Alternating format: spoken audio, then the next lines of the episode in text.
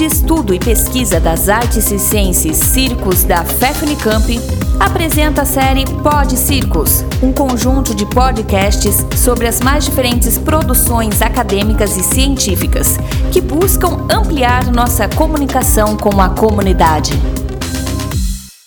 Olá a todas e todos, meu nome é Hermínia Silva, sou historiadora e em 2011 eh, fui convidada pela revista Palco Giratório a escrever um artigo do qual vou falar agora, cujo título é O Novo está em outro lugar.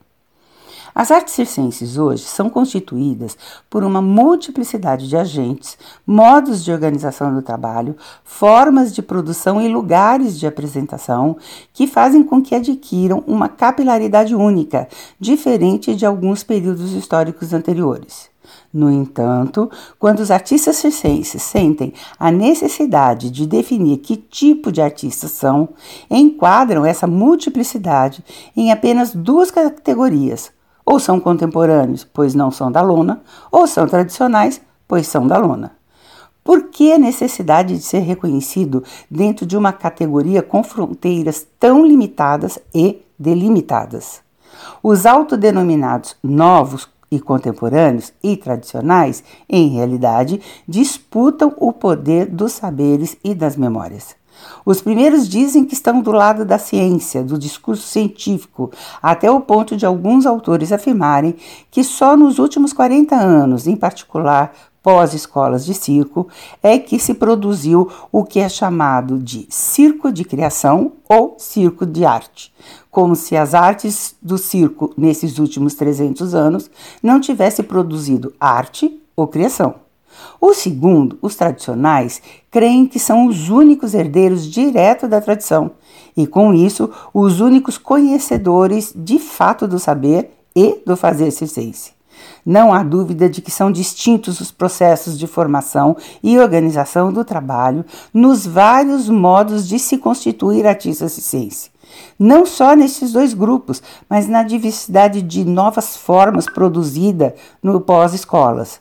Mas, se os processos são distintos, com diferentes lugares, pessoas, técnicas, tecnologias e metodologias, isso não garante por si que sejam desiguais. E é este um dos pontos que quero tratar.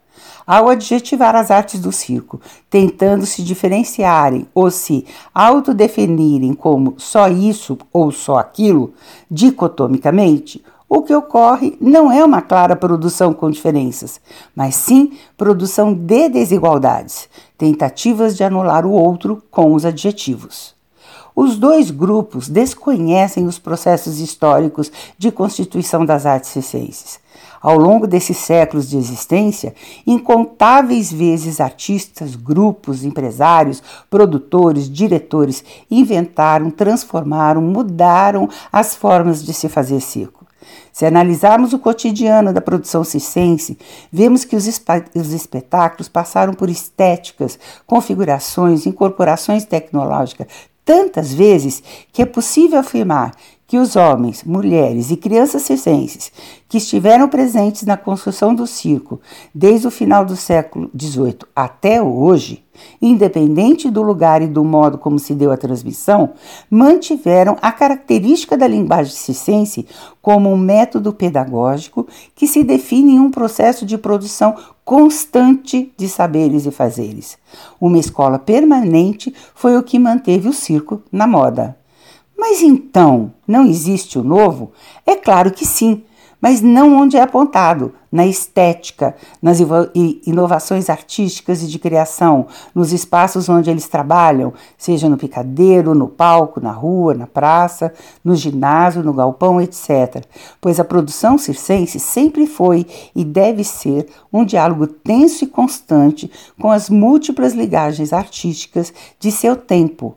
Ela em si é intensamente rizomática. É no processo de ensino-aprendizagem e no modo de organização do trabalho que se passam as transformações, bem como a participação de novos sujeitos históricos nas produções das artes do circo. Este artigo já está disponível online no, no circonteúdo.com. Obrigada. Muito obrigado pela atenção. Continue acompanhando nossos podcasts e outras publicações no Facebook, Instagram, no canal do YouTube, na web oficial Circos Unicamp, pesquisando o ensino do circo.